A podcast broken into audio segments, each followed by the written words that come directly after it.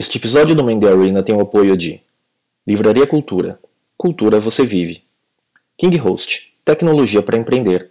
E FIAP, a melhor faculdade de tecnologia.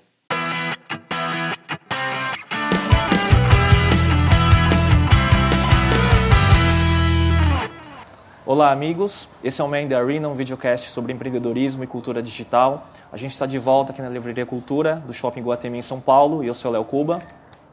Eu sou Enxê. Nosso convidado de hoje é o João Olivério, Country Manager da Zendesk. João, queria conversa, começar a conversa de hoje com uma apresentação pessoal sua. Ah, primeiro, boa noite, obrigado pelo convite, é um prazer participar. Ah, vamos lá, eu, minha apresentação, eu comecei ah, desde pequeno como um empreendedor, vamos dizer assim, desde brincando com Lego, com todos os tipos de brinquedos assim que induz essa questão de você criar, motivar e tal. Isso não foi diferente a partir do momento que entrei na faculdade. Estudei na Poli, engenharia civil e enfim, a minha carreira efetivamente começou uh, como consultor na Accenture, Ernst Young, até o momento que aí eu falei, ah, vamos transformar essa questão de empreender, esse sonho de criança em uma coisa de verdade, em algo promissor que foi em 2004. E aí, você já entrou direto em empreender em tecnologia ou você teve outros, outras iniciativas é, em outros segmentos? Uh, na verdade, assim, acho que como todo estagiário de engenharia, né, trabalhei um pouco com engenharia, trabalhei um pouco de consultoria e isso me deu muita bagagem para que eu pudesse criar alguma coisa na área de internet. Né? Eu, eu digo assim, eu sempre acompanhei a, a, o nascimento da internet no Brasil, desde 94, 95. Então, acho que todos os passos levavam para que eu fosse fazer algo nessa área. Né? Comecei a programar, a brincar um pouco assim, com a internet desde dessa época, fiz alguns sites de brincadeira. Quando eu senti que era momento de, de querer fazer alguma coisa nova, eu fui resolvi acho como naturalmente como quem sabia programar quem gostava dessa área eu resolvi montar uma pequena agência digital isso em 2004 enfim aí percebi que com poucos projetos poucos meses de trabalho eu já consegui ter clientes que eu não imaginava ter eu consegui ter uma remuneração até muito mais interessante na época de consultoria então ah, isso me deu uma abertura para que eu realmente é, descobrisse na, em projetos de internet que, que isso fosse realmente meu futuro, que eu queria fazer daqui para frente. Né? Então, basicamente foi assim que eu comecei, em 2004 mesmo. E essa, e essa agência durou quanto tempo? Na verdade, durou até 2010, né? 2010 que eu, enfim, na verdade dessa agência derivaram outros negócios, né? Desde uma, uma agência também de criação de apresentações em PowerPoint, um sistema de e-mail marketing online, é, bem, bem inovador com conceito de CRM, enfim, é, basicamente durou porque até o momento que, enfim, de acordo com o meu sócio, ele ficou com, com, a minha, com a minha participação e eu acabei indo para um outro negócio. Acho que empreendedor tem disso, né? De nunca estar satisfeito, né? Sempre querer coisa nova. Então foi, foi nesse momento justamente que eu fui aproveitar uma nova onda de criar um novo negócio, que é o WeGo, de compras coletivas. E, enfim, acho que a gente sempre tem que estar, acho que empreendedor é aquele que está sempre olhando novidades, sempre o que acontece, tudo que, que é, enfim, que, que, está surgindo, né, justamente para poder antecipar a outras pessoas, os concorrentes, né, então isso é, é, muito importante. Legal, João, uh, mas a WeGo nasceu nesse, nessa fase, uh, aproveitando essa onda, em função também da experiência que você teve na, na nessa sua agência anterior? Sim, sim. Na verdade, eu recebi o convite para o WeGo por conta disso, né? Dois amigos meus, na verdade, um deles eu nem conhecia, um deles é, estudou com, comigo na faculdade. Eles estavam finalizando MBA em Michigan e eles precisavam de alguém que ajudasse a dar os primeiros passos em relação à, tecnologia, programação, e-mail marketing, até uma questão comercial mesmo, que eles estavam nos Estados Unidos e precisavam de alguém que rapidamente pudesse fazer isso acontecer. Me ligaram um dia, eu lembro direitinho desse dia e enfim, aceitei o convite na hora, porque eu, naquele momento eu realmente estava querendo mudar um pouco de áreas, né? Eu acho que, enfim, para um empreendedor aí ficar seis, sete anos no mesmo negócio, numa mesma ideia, por mais que tivesse algumas evoluções, realmente é algo que, enfim, tem uma hora que você quer criar coisa nova, né? Eu estava no momento que eu precisava disso, foi o convite na hora certa, não podia perder essa oportunidade. Inclusive nesse meio tempo todo de criação do projeto, todo, enfim, menos de um mês a gente já estava com tudo no ar, conseguimos ser pioneiros, né? Fomos o primeiro site de São Paulo, o segundo do Brasil, uh, que é uma outra característica né, do empreendedor tentar ser o mais uh, rápido possível para o lançamento da, dos seus projetos. E E, e, e foi ótimo porque pôde me dar também aquele, aquela vontade, aquela energia que eu precisava para criar outro negócio. Enfim, tocar dois negócios ao mesmo tempo não dava, por isso que aí o meu sócio ficou com a, com a agência e eu resolvi trilhar o caminho através do Igor. Uhum. foi a melhor decisão que eu podia ter feito naquele momento. E quais foram as lições que você aprendeu num setor que agora a gente, olhando para trás, viu que cresceu muito rápido e se saturou com uma quantidade absurda de, de concorrentes? Eu acho que uh, o nosso grande acerto, que eu acho que é uma, uma lição que ficou, é justamente saber tomar as, as decisões certas nas horas certas. A gente começou o ano de 2010, em maio que a gente fez o lançamento, então o ano inteiro a gente foi focado em B2C, voltado mais para o consumidor final, mas a gente sabia que passada a virada do ano ia ser bem diferente. Ia ser muito... A gente sabia que muitos sites já iam morrer, apesar de que a gente tinha um número de 2 mil sites naquela época, né, como referência, mas uh, a gente sabia que tinha que se reinventar de um ano para o outro. Nesses pouco mais de seis meses de experiência nos mostraram isso. Por isso que a gente resolveu mudar de modelo, trabalhando muito mais com o B2B, né, justamente para que não deixasse o negócio morrer para a gente. Né? A gente chegou a ter investimento, de certa forma, até não usamos esse dinheiro para, dizer, como muitos estavam queimando naquela época, né, gastando até o que não tinha, a gente resolveu uh, usar o modelo de terceirização, de criação de modelos white label para grandes marcas como Saraiva, como Ambev, como, enfim, no caso Ambev, Skoll, né, Walmart, entre outros. E, e foi a melhor coisa que a gente podia fazer. A gente deixou o Ego assim um pouco mais, vamos dizer, em stand-by, focamos mais nesses projetos B2B, tanto que a gente aí teve, enfim, um encerramento de empresa, né? Acho que é normal para esse mercado, é um mercado muito rápido de crescimento e, e sumiço, talvez, podemos dizer assim. Uh, mas acho que a, a, principal lição foi justamente saber a hora certa de pisar no freio, de mudar. Isso a gente fez muito bem. Tá? Acho que a gente participou das concorrências que a gente tinha com a certeza de que a gente ia para um negócio novo, que deixar o Igor um pouco de lado, essa questão do B2C, a gente tinha concorrência com o Groupon, Peixe Urbano, Clicon fazendo não digo melhor que a gente, porque a gente era muito focado em um bom atendimento, em uma qualidade, uma excelência na escolha das ofertas, mas é, principalmente a gente sabia que não dava para competir financeiramente falando, com marketing, com as estratégias. Então, a gente viu que a gente tinha que se reinventar mesmo antes da, da concorrência fazer isso. Né? E foi, foi certo. Mesmo. E mesmo para um Groupon, para um peixe urbano, pelo tamanho da estrutura e investimento deles, ficava muito mais difícil de reinventar também e, e, e, ser ágil, né? Então acho que vocês se beneficiaram muito com isso, né? Sim, acho que um grande benefício que a gente fez é que a gente já nasceu sem os vícios desse mercado. Por a gente ter começado, imagina que a gente começou sem saber como era esse mercado no Brasil. Lembra eles me comentando, falando, a gente fazia calls diários, né? Eles me contando um pouco, ah, como que funcionou tal do Groupon, que era uma moda lá nos Estados Unidos que ninguém no Brasil sabia do que se tratava. Eles me comentavam como funcionava. Eu mesmo programei o, o, as, as, primeiras é, páginas do site. Então imagina você saber, você não sabia como o que, que, ia acontecer durante a oferta, depois da oferta, como explicar isso para os restaurantes, para os estabelecimentos, né, para as clínicas que participavam. E ao mesmo tempo saber como funcionava a área administrativa do site, banco de dados. Eu não tinha nenhuma informação para isso. Então, de certa forma, não estava enviesado. Então, a gente pôde colocar um pouco do, daquele aperitivo, aquele tempero que os demais eram basicamente um clone do Groupon. Né? Lógico que internamente, operacional, os processos, cada um tem o, o, o, seu mérito, mas no final das contas era todo mundo igual. A gente tinha algumas pitadas que a gente sabia que a gente podia testar e não deu certo, para a próxima oferta a gente já sabia como mudar. A gente foi muito rápido nisso, né? isso foi muito bacana.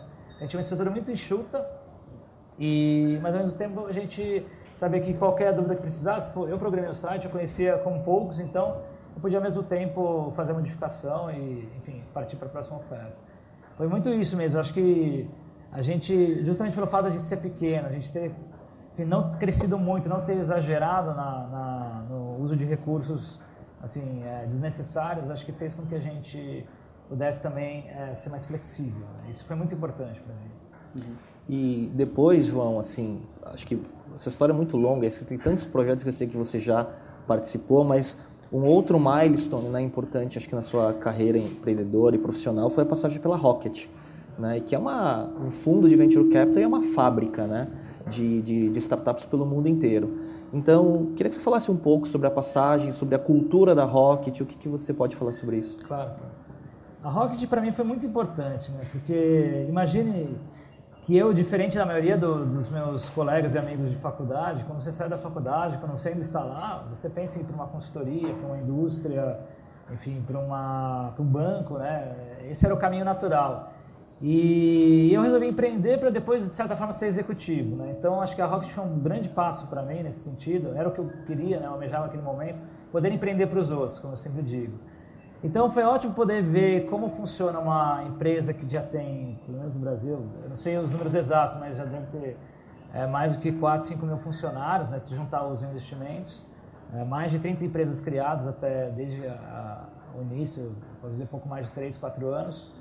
Então, assim, a experiência foi muito boa porque eu estava junto com as melhores cabeças, é, diria assim, melhores pessoas das melhores faculdades, MBAs, ah, ao mesmo tempo pessoas com um tiro empreendedor muito grande, por mais que elas não tinham necessariamente essa experiência, ah, aportado por um fundo super agressivo, né, como eles são. Então, é, ao mesmo tempo que muita gente condena, muita gente admira, eu acho que eu mais admirei do que condenei, porque é, realmente é uma máquina de se fazer negócios. Né? Eles são muito efetivos naquilo que eles fazem. Me lembra um pouco a experiência de WeGo, que algo não está indo muito bem, algo tem que ser mudado, rapidamente eles invertem isso, eles conseguem mudar. Então, assim, para mim foi muito bom ter a oportunidade de, de, iniciar um projeto lá chamado Blue Circle, um programa de fidelidade entre as ventures da Rocket. E foi muito legal porque eu pude acompanhar o dia a dia de cada uma dessas empresas. Então, sabia muito bem que, apesar de eles serem todos é, e-commerces muito populares no Brasil, uh, serem uh, e-commerce com milhares de compras diárias, cada um tinha sua peculiaridade, cada um tinha seu jeito de trabalhar, cada um tinha a sua forma de vender para o cliente. Então, é um aprendizado contínuo lá. O tempo que eu fiquei lá foi muito bom para isso. E só, e só para quem não sabe, né, se você falar as empresas que estão financiadas pela Rocket do Brasil, temos da Fit, Canui, West Wing, Easy Taxi até, sim, né? Sim. Tricai, Mobile, Glossbox, 21 Diamonds, uh, ClickBuzz, enfim, uma série de empresas que, eh, enfim, que nascem a todo dia lá. Impressionante que empresas que eu vi nascer. O próprio Zitax, eu comecei junto com eles na mesma sala. Eles ali com 5, 6 pessoas. E hoje eles são um monstro, né? Estão aí mais de 20, 30 países. E né? o Thales lá batendo o bumbo, né? E o Thales, eu sei que cada vez que eu encontro com ele, ele fala: Ah, acabei de voltar de Singapura. Fiquei indo, pegando até rickshaw, às vezes pega, né? Nosso é. táxi, ele tem umas histórias muito bacanas para contar. E esse é o tipo de empreendedor de verdade, aquele que, por mais que tivesse muito investimento, tivesse toda uma escola por trás, assim, ele ainda, enfim, vai lá e põe a mão na massa. Isso, isso, é muito legal da Rocket. Lá os empreendedores realmente põem a mão na massa, não importa a idade, não importa, enfim, a experiência, não importa o currículo. Isso é muito bacana. Isso o que importa é quem escola. faz, né? Uhum. Oi? Que importa é quem faz, né? Importa é quem faz. Sim, sim. Não adianta. Acho que a questão de você ter investimento, você ter ah, enfim, um relacionamento muito bom assim, não é nada se você não tiver aprendizado. Eu cansei de ver líderes hoje de empresas que estão muito bem lá, que não sabiam o que, que era uma campanha online, não sabiam o que, que era CPM, CPC. Isso é verdade na história. Enfim, é... e hoje estão dando aula para gente de como fazer um marketing online. A pessoa aprende muito rápido lá. Isso é Legal. é muito bacana. Legal. E mais recentemente você começou o escritório da Zendesk no Brasil. Então conta um pouquinho como foi essa trajetória, Uh, como, que você, como que apareceu a Zendesk para você também na, na sua carreira? Legal. E explicar o que é a Zendesk, né? É, primeiro explicar o que é a Zendesk, né? A Zendesk hoje é líder mundial em software de atendimento ao cliente na nuvem. Então a gente trabalha desde uh, o conceito de help desk para o cliente final até service desk, são os clientes internos, dentro de uma empresa, de uma corporação, de um, de um grupo. Uh, o bacana da Zendesk é que ela já nasceu com o conceito de ser uma empresa mundial. Então, os primeiros clientes da Zendesk, imagina que a empresa nasceu em Copenhague, rapidamente, com meses de, de história, foram é, mudados para São Francisco de maneira forçada, até diríamos assim, por conta dos investidores, né, que conseguiu aportes, é, vamos dizer, de grandes fundos como Redpoint, Benchmark, entre outros, justamente com o conceito de ser uma empresa internacional. Né? Então, eu digo assim, eu aprendi quando estive lá né, nos treinamentos que o primeiro cliente da empresa foi um posto de, de gasolina no Texas, depois foi uma uma, era uma loja de conveniência na Irlanda, depois foi uma outra empresa na foi para a Malásia, teve um, acho que foi um dos primeiros clientes também. Então assim, a, a empresa já nasceu com essa cabeça, tanto que hoje a Zendesk diz pelo conceito ela abrange desde uma empresa startup com um, dois agentes, né, como gente chama, dois atendentes ou enfim, funcionários, até hoje empresas como o Groupon, por exemplo, é um dos nossos maiores clientes, com alguns milhares de agentes contratados, licenças contratadas. E o bacana é isso, que a empresa também cresceu com o conceito de atendimento ao cliente baseado em melhores práticas. Né? Então foi aprendendo com seus próprios clientes até hoje chegar ao que é hoje, com mais de 40 mil clientes no mundo. Né? E, e aí me veio essa missão de começar o escritório brasileiro. Né? Curiosamente, a gente sempre fala começar a operação o escritório brasileiro, mas não começar a ter clientes no Brasil, porque tal qual esse, essa expansão internacional desde o início, a gente já teve clientes, há mais de cinco anos já são clientes nossos. Um exemplo deles era a NetMovies, é os nossos principais e mais é, antigos clientes que a gente tem, que apostaram na gente quando a gente ainda era uma startup, eu diria até, acho que em Copenhague ainda, eles devem ter encontrado a gente, sabe-se lá como, por aí, né, pela internet. E, e aí começou a operação aqui, eu fui, enfim, é curioso dizer que por mais que a gente hoje seja muito bem relacionado, uh, conheça muita gente da área, foi através, é, procurando na internet, que eu achei a vaga de Country Manager da Zendesk. Eu fiquei sabendo que eles estavam já procurando alguém, chegaram, o meu chefe mesmo chegou a vir ao Brasil, fez algumas entrevistas e, de certa forma, eles tinham desistido quando eu mandei meu currículo para lá. Enfim, após aí algumas semanas de intensa conversa, diversas reuniões por Skype, ah, me convidaram, me fizeram uma proposta, fui para lá, tive satisfação de acertar, eu diria, porque eu tive outras propostas também. Acho que foi é bacana ver que toda essa experiência que eu criei, mesmo sendo empreendedor, muitas empresas enxergam esse, essa valorização como executivo. Então foi que eu fui para a Zendesk, enfim, aí em agosto, isso foi em julho do ano passado, em agosto a gente fez o lançamento no Brasil. Ah, e também o anúncio na época de mil clientes conquistados, né? Então, para mim foi muito gratificante já, come... gratificante já começar com esse número. Né? Quando eu comecei eram 800 e poucos clientes. Engraçado que hoje, pouco mais de seis meses, né, sete, oito meses, a gente já dobrou esse número, né? Já, enfim, estamos rumando aí para quase 2 mil clientes, né? Então é bacana saber que a, o fato de a gente ter criado uma operação aqui ajudou a gente dobrar esse número e também começar a ter clientes de, de maior peso, ainda clientes mais conhecidos, ainda marcas maiores, né? Empresas mais tradicionais que tinham restrição contra software na nuvem. E, enfim, para mim está sendo um grande desafio. A gente, desde o lançamento até hoje, está crescendo muito a geração de leads. A nossa equipe está crescendo bastante. A gente tem hoje já quase 10 pessoas é, brasileiras ou que falam português muito bem, uh, cuidando de, de Brasil lá em São Francisco e mesmo aqui no Brasil. A gente está trazendo a equipe para cá, é, cada vez mais gente para cá. Enfim, e a nossa trajetória só está no início ainda aqui. Legal. Deixa eu aproveitar o que você comentou até aqui, João. É, então faz diferença para uma empresa online ter uma presença física num país onde está entrando, no caso, no Brasil? É, acredite ou não, é curioso porque muitas das vendas que eram feitas anteriormente, né, antes de uma operação, eram feitas por telefone, por e-mail, ou mesmo sem consulta alguma. Né? Eu acho que o brasileiro ele tem muito isso de ser um, uh, um pioneiro, de gostar de tecnologias novas, de uh, trabalhar com, com, o que é o, a novidade né, em relação ao mundo. A gente é muito antenado aqui, só que as empresas não tanto. Né? Acho que mais as pessoas, vão dizer, físicas e não as jurídicas. Então, uh, existe uma quebra de paradigma hoje de grandes empresas estarem investindo em algo que elas não tiveram contato, vamos dizer, no olho no olho, ou uma reunião, ou algo presencial. Isso é uma grande barreira que a gente está ajudando a quebrar e faz muita diferença ainda hoje. É engraçado, muitas das discussões que eu tenho com o pessoal lá de fora se devem a isso, né? Então, algo engraçado, por um lado, né, que aconteceu no, quando eu mandei meu expense report, né, meus gastos, meu chefe olhou e falou assim, nossa, quanto almoço, quanto táxi, quanto estacionamento, né? É impressionante como vocês têm essa necessidade de estar no olho por olho. Eu falei, olha, tentei não fazer isso, né? Mas não dá. Infelizmente, o Brasil ainda tem uma cultura muito de olho no olho. Então isso foi determinante. Né? A gente viu que agora, principalmente as grandes empresas mais tradicionais, empresas centenárias estão contratando gente, estão conhecendo. Já tinham feito teste anteriormente, mas uma série de restrições. O brasileiro ainda tem uma questão aí de segurança que é acham que está muito tem uma certa insegurança em relação à nuvem e hoje eu diria que é muito mais seguro você estar na nuvem do que você querer fazer uh, fazer seus próprios investimentos internos, inclusive mais barato ainda do que isso, mais flexível, você pode contratar uh, ao momento que você quiser, né? você pode aumentar o número de licenças, diminuir, enfim, isso daí é muito fácil de trabalhar hoje. Né? Tem custos de hardware, tem custos de infraestrutura, se a empresa está crescendo, uhum. você pode crescer junto a ela dezenas de clientes que eu posso citar é, começaram pequenos conosco e hoje são gigantes. O próprio Groupon, é engraçado contar essa história porque o Groupon começou com a gente com três licenças, né? Isso em 2008. Provavelmente era o Andrew Mason mais dois malucos que estavam criando um negócio novo que ninguém sabia o que, que era.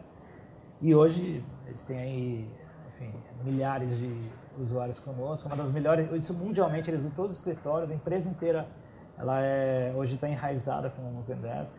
Então isso é muito legal. A gente vê que começou pequeno e hoje é o que é, graças assim a, a, a querer incentivar o uso de ferramentas na nuvem, né? Então e ferramentas com escalabilidade, né? Isso é muito legal.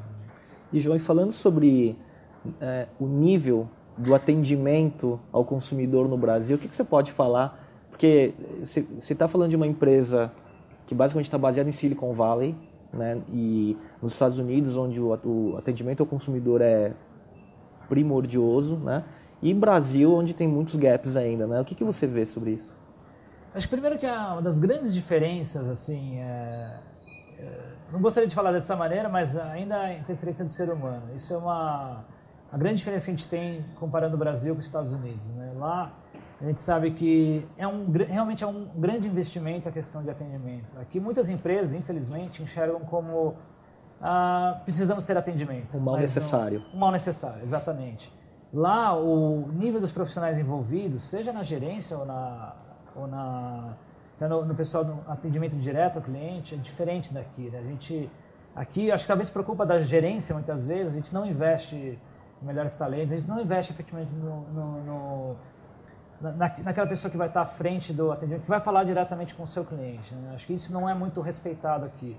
O mesmo passo também que as ferramentas fazem uma grande diferença. Né? Acho que o passo que a gente vê não apenas Zendesk, mas outras ferramentas aportando aqui no Brasil, trazendo mais condições, seja para um, uma ferramenta multicanal como a nossa, ou seja para outras áreas dentro do atendimento ao cliente, a gente vê que existem mais opções hoje que ajudam isso a acontecer.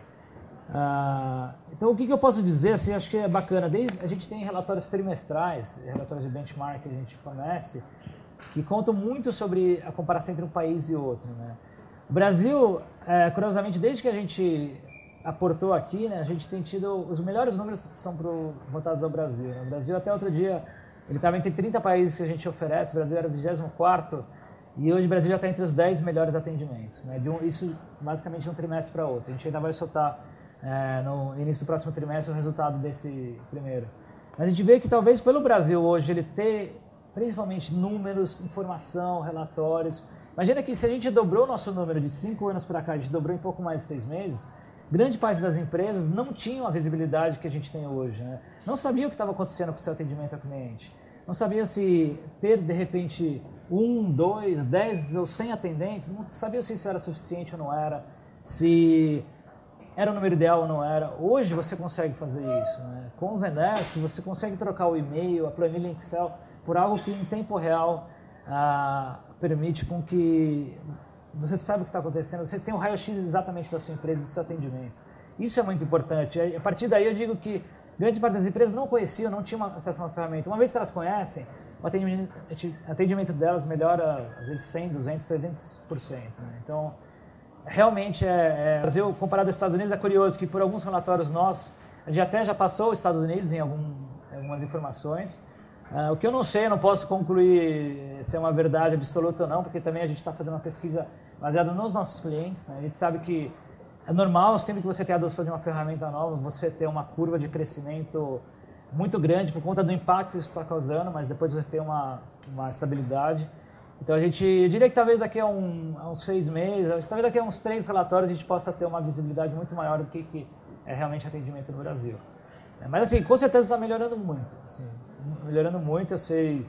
Eu, eu diria assim que hoje em dia eu viria um chato do atendimento, né? Então quem me acompanha por redes sociais pode ver que volta e meia aconteceu uma situação qualquer que minha mulher, acho que é prova disso, porque ela sempre está me acompanhando, acompanhando nas, nessas situações que acontecem. Assim, eu procuro sempre reportar, testar os atendimentos dessas empresas. Eu vi que já muitas delas já melhoram, já estão usando redes sociais para isso de verdade. Uh, outras ainda, infelizmente, estão aí, tem muito a, a alcançar ainda, sabe? Tem muitos degraus a, a crescer. Enfim, a gente, mas a gente só está começando. Eu diria que acho que atendimento ao cliente no Brasil só está começando graças ao uso dessas ferramentas como a nossa. Legal, João. E o que você considera como referência de um bom atendimento? Não sei se é um case brasileiro, um case internacional, só para ilustrar um pouquinho para a gente. Olha, Ah, primeiro assim, eu, eu, diria que toda empresa que, que ouve o seu cliente, né, seja como for, seja qual for o canal, eu acho que ela já tem já, tá um, já tem um grande passo em relação a ser um bom case de atendimento. Acho que no nosso caso, quem usa bem as nossas ferramentas é quem consegue utilizar o conceito de multicanal.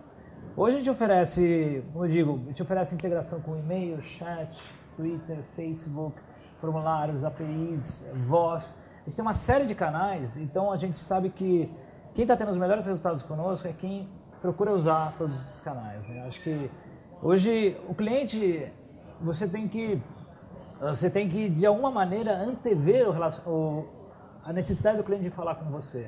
Acho que um bom cliente, que sempre, um bom exemplo que eu sempre gosto de contar, uh, um exemplo internacional da United Airlines, em que eu até eu, por pouco, graças a Deus, eu escapei dessa, porque lembro quando eu fui para Zendesk, lá, era 5 de julho, né, fui para São Francisco, no dia 6 houve um acidente aéreo com a, aquele avião coreano, acho que ficou, foi bem noticiado aí, que de certa forma por um acidente aéreo foi até, o número de vítimas fatais foi muito baixo, foram apenas duas, três pessoas, mas assim, foi bem. causou bastante impacto, né? Fechou o aeroporto lá, foi bem complicado.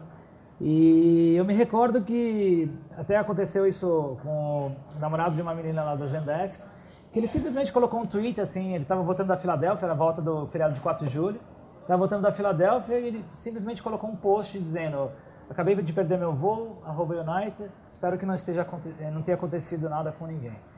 Uh, minutos depois, ele recebeu um retorno da United, dizendo assim, é, John, por exemplo, é, recebemos, é, também lamentamos o ocorrido, é, estornamos o valor no seu cartão de crédito e ainda adicionamos mais 200 dólares para cobrir quaisquer eventualidades. É, isso para mim é um bom exemplo de como se usou o Zendesk e de como usar bem o atendimento ao cliente. Imagina que ele, minutos atrás, estava numa situação negativa, por conta do, do, do, acontecido lá, não apenas a tragédia acontecida, mas por ele também ter perdido o voo, ter perdido os compromissos dele.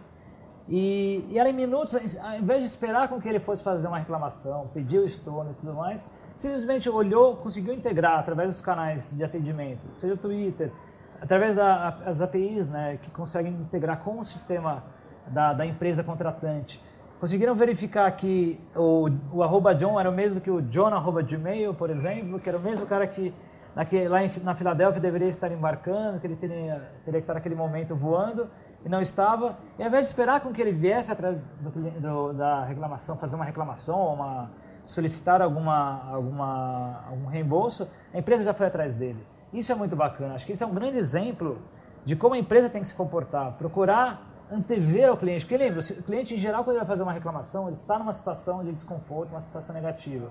Se você consegue reverter esse quadro quanto antes, isso é, você ganha o cliente, você tem com que ele acabe proliferando essa história para muita gente. Eu já contei centenas de vezes essa história e cada vez mais vai ser divulgado. Então é muito, muito bacana ver como empresas usam bem é, as ferramentas que tem. Né? No caso do Zendesk, é uma das poucas que permite todo esse conceito mas que, acima de tudo, mesmo tendo a ferramenta, também tem o lado humano de pensar e resolver isso de uma maneira fácil. Sem precisar burocratizar, sem precisar passar de um para o outro, sem precisar ficar. Sabe, é importante que uma pessoa assim, possa não dar um primeiro atendimento rápido, mas consiga resolver o problema, em geral, ela mesma, né, de uma maneira rápida. O, o primeiro nível, como a gente chama, consiga ter essa solução. Né? Acho que esse é um bom exemplo de utilização internacional. No Brasil, a gente tem grandes clientes usando muito bem, como Buscapé, Cacau Show, Biorritmo, a gente tem agora é uma, pra, uma satisfação para a gente também é, ver que cada vez mais empresas mais offline, vamos dizer assim, estão usando a gente também. Então a gente tem muitos times de futebol usando a gente. Então isso é muito bacana. Grandes eh, torcidas aí usando para gerenciar o seu sócio torcedor. Que a gente sabe como estádios no Brasil, como esse relacionamento muitas vezes é muito turbulento. A gente está ajudando eles também a concretizar. Enfim, tem todo tipo de cliente que poderia contar histórias aqui para vocês e ficar dias aqui mencionando. A gente pode depois legal. colocar alguns cases, acho sim, que é sim. legal mencionar também, a gente pode linkar alguns cases. E João, assim, falando um pouco sobre é, conteúdo e referência, já que a gente está aqui na Livraria Cultura, né? É, agora a gente está tentando instituir uma sessão de dar dicas de, de livros. É, você queria falar sobre a sua dica? Ah, eu tenho alguns livros que eu poderia indicar, acho que se me permite indicar três deles. Claro. É, acho que o primeiro, chamado Why We Buy, que é no Brasil conhecido como Vamos às Compras, do Paco Underhill. Foi importante porque eu li, eu li esse livro na época de consultoria, ainda na Accenture, e foi bacana porque ele mostra todo um paralelo um, um, sobre o, a psicologia do consumidor, de como você atacar o consumidor, qual a hora certa, as diferenças entre homem e mulher, de, é, enfim, conta um pouco sobre tudo né, em relação a isso. E que, curiosamente, é um livro que foi escrito baseado em histórias do começo dos anos 80, até hoje ele é super atual. Na internet é tudo igual, tudo que a gente vê acontecendo no mundo offline também é no online. Acho que é um livro muito interessante que me ajudou justamente a, a entender um pouco mais sobre o que esperar do consumidor né, como um todo. E hoje eu estou usando muito o que eu li há mais ou menos 10 anos. Outros dois livros que eu acho que vale a pena, principalmente para o empreendedor né, como um todo. Um deles é é chamado Eles Fizeram Tudo Errado, do Horowitz, que é bacana porque mostra muitos erros, né? tudo que foi feito de errado para que eles pudessem depois acertar. Aí eu digo não apenas empreendedores, mas grandes empresas, né? grandes indústrias. Muitas dessas histórias a gente conhece, né? a gente sabe que nem todo mundo é perfeito, então é bacana para você aprender com seus próprios erros. E um terceiro livro que eu, na verdade é, um, é uma série, né? são dois livros que eu sempre indico, que é a série Empreendedores Brasileiros, é que é de um, dois consultores da BCG ou da BEM, não me recordo agora os nomes, mas é, acho que é Francisco Weaver e Luiz Brito, se não me engano, tenho que checar. Mas é, o bacana é que conta histórias de empreendedores, vamos dizer assim, que são gente como a gente, né? A gente gosta muito de ler biografias internacionais, mas muitas vezes elas estão fora da nossa realidade, né? Às vezes é uma tacada de mestre, às vezes é algum herdeiro que conseguiu uma condição diferenciada. Essas daí são histórias bacanas de pessoas que, enfim, muitas delas eu me identifico porque fizeram a mesma faculdade, o mesmo colégio, ou até traçaram, é, enfim, uma, traçaram uma, uma, um rumo muito parecido com o que eu estou tentando trilhar também. E são histórias curtas, super divertidas também, bem explicadas. Então, todo tipo de história também. Acho que não é sempre aquela história no, da startup, da tecnologia, fundos maravilhosos. Não, é uma coisa muito mais... Empresa bilionária, né? É, tem, tem casos como, vamos dizer, tem desde do pessoal da Natura até o pessoal da Ultragás, da Washington Oliveto, Milo Vilela, tem todas as áreas assim as mais diferentes, do Maier Mig, da Tecnis, enfim. É, uma, é legal porque são histórias rápidas, quando você lendo uma por dia, até uma, fica uma leitura bem agradável. Então acho que são esses livros que eu indico. Legal, legal, legal João. E qual que é a sua dica? Bom, minha indicação uh, de hoje, a primeira indicação, na verdade, é de um autor que ele já veio, já foi entrevistado, convidado. Para onde você Marcelo, mostra? aqui, Marcelo Toledo, o dono.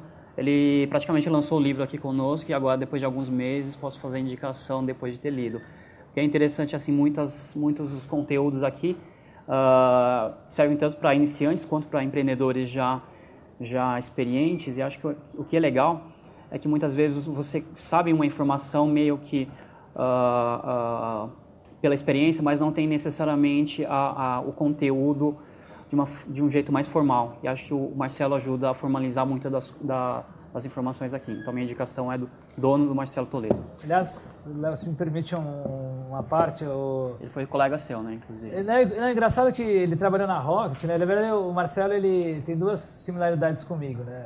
Além de ser um grande amigo hoje em dia, mas ele...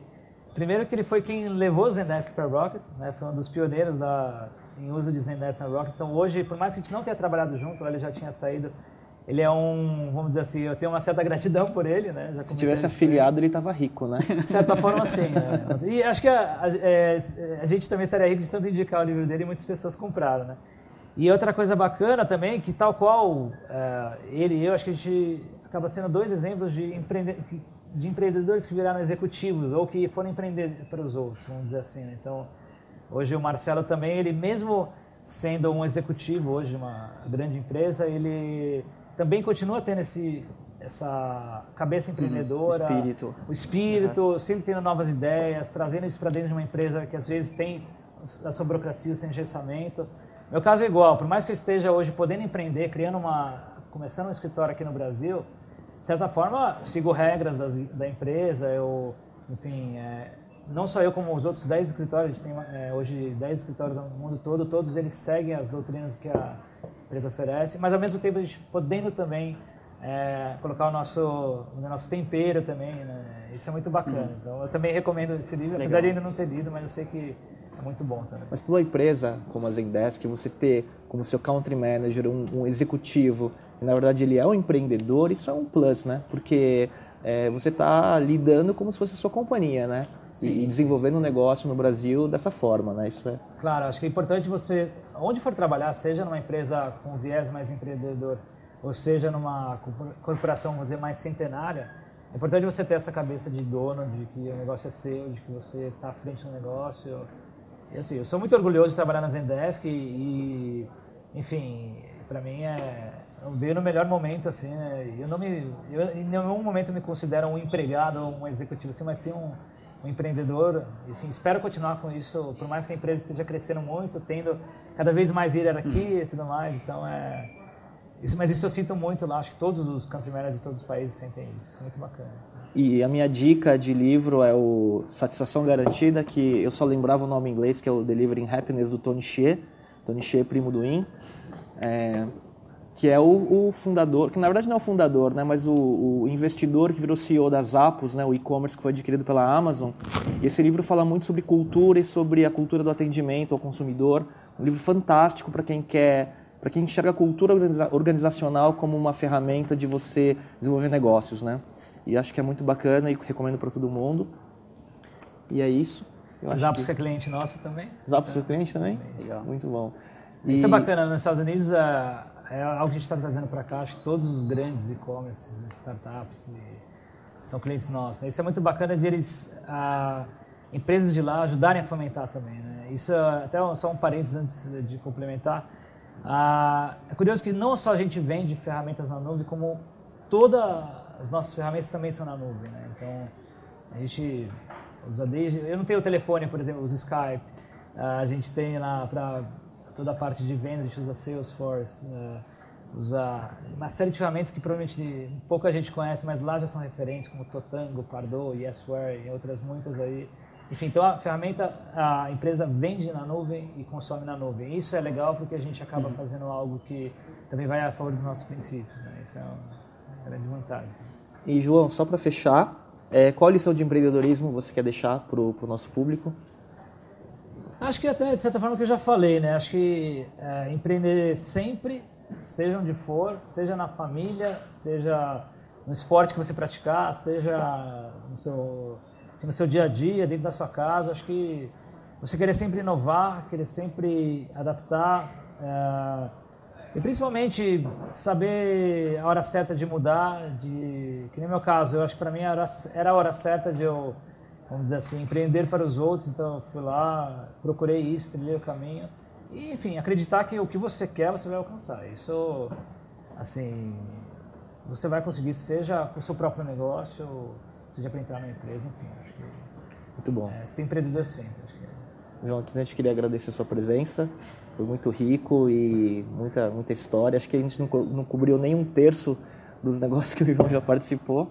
Mas obrigado pela presença e a gente volta no, no próximo episódio do Mandy Arena. Obrigado, eu que agradeço.